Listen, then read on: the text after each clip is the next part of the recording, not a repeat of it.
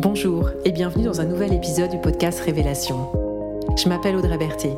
J'accompagne les individus dans leur parcours de connaissance de soi et d'épanouissement personnel et professionnel. Révélation explore des thématiques et propose des pratiques, des rituels qui permettent de faire un chemin intérieur de révélation à soi-même et un chemin extérieur pour se révéler au monde. Tous les 21 jours, un nouvel épisode, comme une petite graine semée pour que chacun et chacune puisse au fil du temps faire émerger sa vraie nature.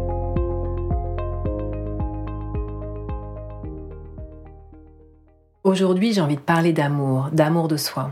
C'est un élément fondamental à notre constitution, à notre épanouissement. Et c'est le sujet qui s'est présenté à moi en ce mois de février, peut-être influencé par la Saint-Valentin. Je vais explorer ce sujet en deux épisodes. Ce premier épisode qui pose et éclaire le sujet, et le suivant dans lequel je proposerai une pratique guidée pour s'offrir un rendez-vous amoureux avec soi-même.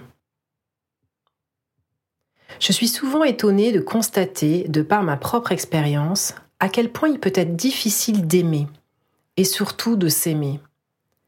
Cet état sur lequel nous nous accordons tous à penser qu'il conduit à la joie, à l'enchantement, à la complétude, est un véritable chemin d'apprentissage, ou plutôt un réapprentissage. Car à vrai dire, c'est quelque chose d'inné, une qualité fondamentale de chaque être humain que nous avons perdue. Un bébé à la naissance aime naturellement, sans retenue. En ce sens, on pourrait dire que la vie est une quête de l'amour perdu. Mais nous faisons en partie fausse route, car nous cherchons cet amour trop souvent en premier lieu à l'extérieur de nous-mêmes.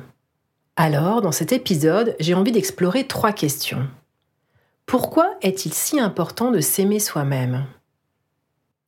En quoi ça consiste exactement de s'aimer soi-même? Et si c'est si important, pourquoi est-ce si difficile? Et je terminerai avec quelques propositions qui peuvent nous aider sur ce chemin de l'amour de soi. Commençons par la première question. Pourquoi est-ce si important de s'aimer? Et j'ai envie d'ajouter avant même d'aimer les autres. Comme je l'ai évoqué précédemment, c'est fondamental à notre constitution, à notre déploiement. Mais c'est aussi le chemin vers notre bonheur et notre liberté, un certain nombre de recherches ont mis en avant que, de notre naissance jusqu'à notre mort, l'amour et la compassion jouent un rôle majeur dans le développement de notre cerveau, dans le fonctionnement de notre système immunitaire et sur notre bien-être général. Il y a donc en premier lieu un bénéfice physiologique important. Le manque d'amour envers soi-même va créer un sentiment latent d'insécurité, d'intranquillité intérieure. Lorsque nous sommes déconnectés de la manifestation de cette qualité fondamentale, nous ressentons un immense manque, un vide, voire un vide existentiel. Alors c'est bien naturel, nous allons chercher à combler ce vide à tout prix. Bien entendu, nous allons pouvoir nous nourrir d'amour venant de l'extérieur. Nous en avons fondamentalement besoin.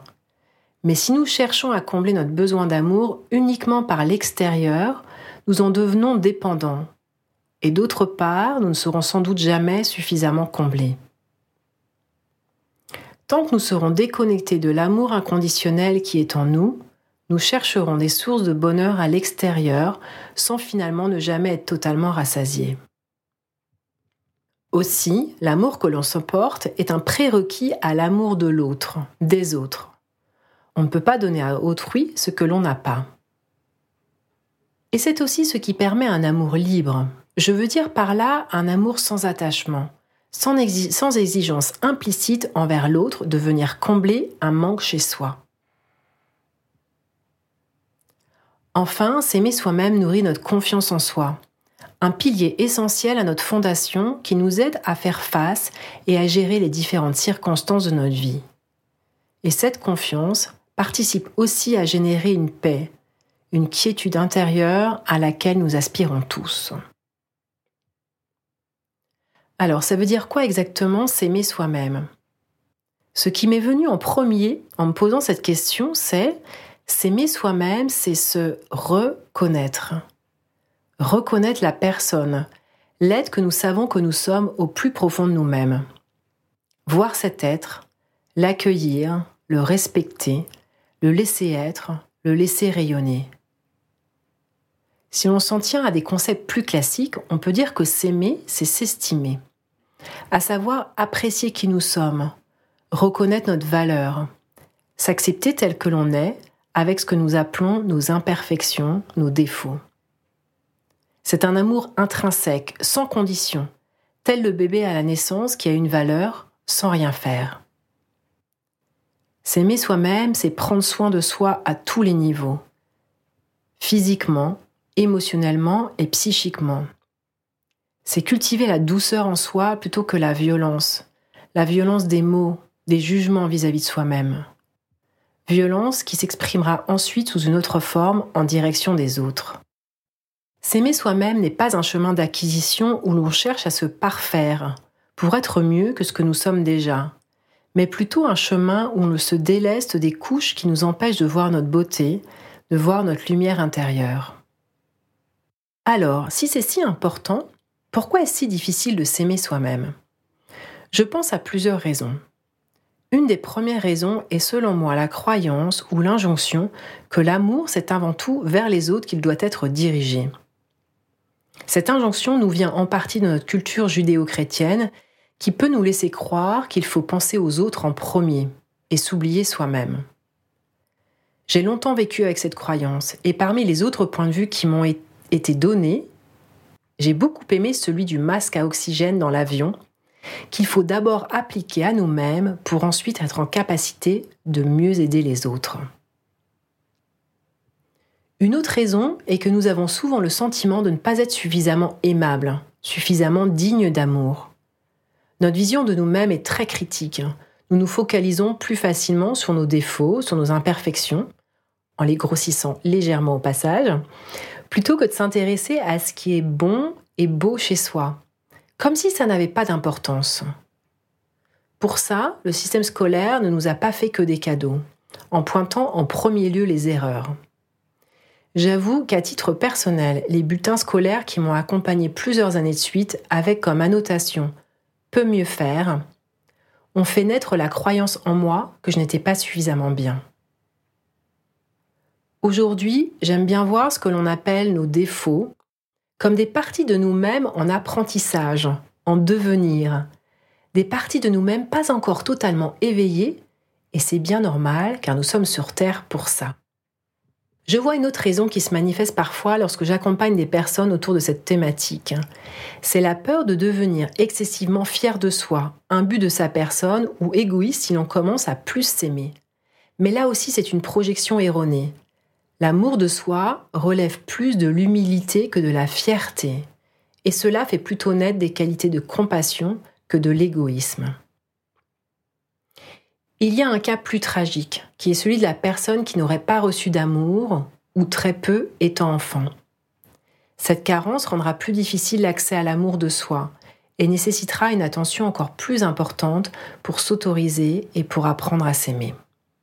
Alors, comment faire pour s'aimer soi-même? Comme je le disais au démarrage, dans le prochain épisode, je vous proposerai une pratique dans laquelle vous pourrez vous laisser guider pour vous offrir un rendez-vous amoureux avec vous-même. Mais il y a plein de petites choses qui peuvent être mises en place dans notre quotidien pour cultiver l'amour de soi.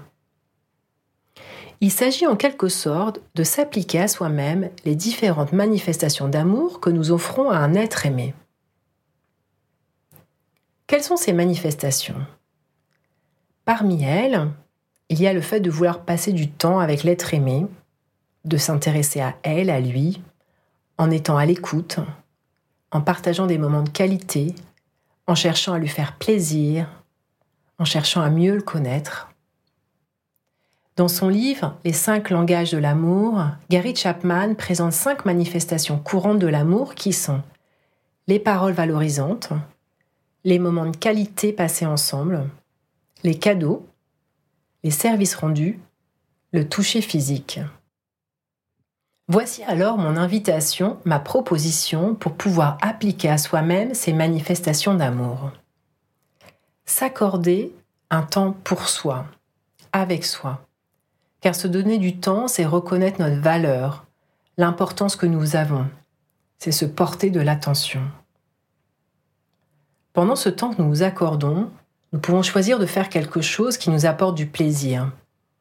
Ça peut être quelque chose de tout simple. Dans mon cas, j'adore me poser sur mon canapé avec une tasse de mon thé préférée en contemplant le silence. Ou me mettre sous la couette avec un bon livre. Ou encore partir faire une marche rapide. Ou tout simplement m'allonger et juste respirer pendant 10 minutes. Une autre façon de s'apporter de l'amour va passer par le fait de prendre soin de son corps physique à travers notre alimentation. Qu'est-ce que j'offre à mon corps pour qu'il se sente bien? Prendre soin de son corps physique passe aussi par mettre son corps en mouvement, faire de l'exercice physique, ou encore lui offrir des soins, ou se faire des automassages. Et puis, il va s'agir aussi de prendre soin de son esprit, avec des paroles valorisantes, soutenantes vis-à-vis de soi-même. Tout ça va également nous permettre de construire une relation intime avec nous-mêmes et de mieux nous connaître, de mieux nous comprendre. Dans l'épisode précédent, où j'explorais la thématique Oser exprimer sa singularité, cet acte constitue aussi pour moi un acte d'amour envers soi-même, car il passe par reconnaître qui nous sommes et l'exprimer. Alors finalement, pourquoi serions-nous moins aimables que tous ceux envers qui nous manifestons de l'amour? D'ici le prochain épisode, je vous invite à identifier la manifestation d'amour que vous pratiquez la plus envers les autres et de voir comment vous pourriez la tourner vers vous-même. Qu'est-ce que vous pourriez mettre en place pour vous apporter chaque jour un petit peu de cette manifestation? Vous écoutez le podcast Révélation, c'était l'épisode 1 d'un rendez-vous amoureux avec soi-même. Merci de votre écoute et de votre présence. Si ce podcast vous a inspiré, partagez-le autour de vous et abonnez-vous pour recevoir les prochains épisodes. Au plaisir de vous retrouver bientôt et je vous souhaite d'ici là de belles expérimentations et de belles révélations.